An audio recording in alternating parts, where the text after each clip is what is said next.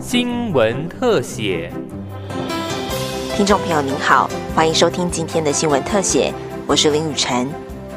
近年来，儿少虐待事件层出不穷，事发后也往往引发各界的愤怒与担忧。然而，儿童虐待通报案件数持续成长。监察委员王美玉日前公布一份调查报告，指出，一百零四年到一百零九年，我国儿少人数骤减四十二点七万人，不过受虐儿少却不减反增，被通报的人数从一百零三年的四点二万人，增加到一百零九年的六点六万人，成长幅度达五成多。而一百零八年到一百零九年四月间发生的四十三件重大儿虐案，其中有一成案件的受害个案家庭不曾被通报过，其余九成虽然有进入政府体系的通报或服务，但最终仍然没能接住这些孩子。为了保护儿少安全，行政院一百零七年到一百零九年推动涉安网第一期计划，对于儿虐通报案件的评估判断，强化相关调查与协助机制。但一百零九年仍发生一起被埋尸在南投县的四岁女童彤彤遭虐死的案件，震惊社会各界，也反映出儿少保护机制的漏洞与不足。对政府还是要呼吁，对一个你视为是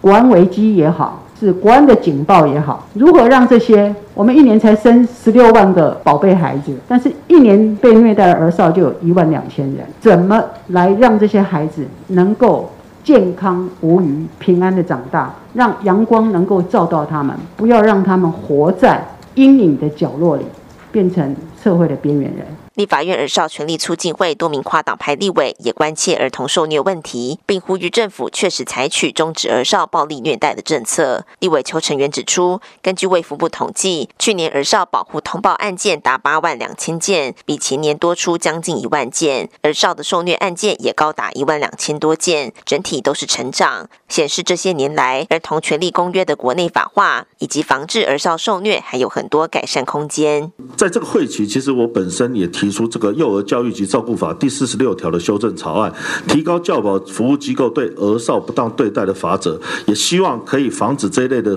案件一再的发生。未来在这个立法院儿少权利促进会哦，持续来推动相关法令的这个完善，还有相关的这个修法的一些盘点，包含将这个儿虐的标准明确化，让托育的人员清楚了解哪些照顾的行为是被禁止的，让法律成为呃孩子免于受虐的一个后盾哈。立委王。婉玉也表示，一九八九年联合国大会通过《儿童权利公约》，不仅要求各国应保障儿童的消极权利，避免受到伤害与剥削，也积极强调儿童健全发展的必要。然而，近年来在校园、机构、幼托场所，甚至是家庭中，虐待案件仍层出不穷的发生。显示避免儿童受到伤害的消极层面仍远远不足，更遑论保障儿童的积极权利。举个例子来说，以儿童游戏场的部分来为例子，这其实儿童游戏权非常的重要，也关系到他们的身心健康的发展。那我们看到公园儿童游具的安全性的设计有许多已经通过国际的规范了，但是在台湾的法规的限制之下，仍然没有办法进到国内被安全的检验通过之后使用。像这些部分都是在于我们的法规面上有可能没有办法与时俱进，又或者是在民间的意见上、主流的意见上以及很多。家长认知上面，觉得儿童游具的挑战性或冒险性可能会会当让他们担心儿童的安全的部分。人本教育基金会执行长冯乔兰则指出，体制上最根本的问题就是社会及制度上普遍存在对儿童的歧视，像是老师在教室内辱骂学生的言论，就是出现在成人之间就会成立公然侮辱，但在教室内却能以班级经营及辅导管教之名正当化侮辱性的言论。在我们这种思考在制度文化上没有在这部分有相关的呃觉察，或在制度法令上有定定反歧视的这个这个做法里头的话。我们对很多儿童权利的思考，事实上是比较空泛的，因为很容易用我们爱他，我们保护他，我们要辅导他，我们要教育他，然后你把侵害他的权利当做理所当然。为什么西雅西的一般性意见当中会将儿童不应该因为走入校园而失去人权，成为一般性意见书里面内容？可见全世界都面临这个问题。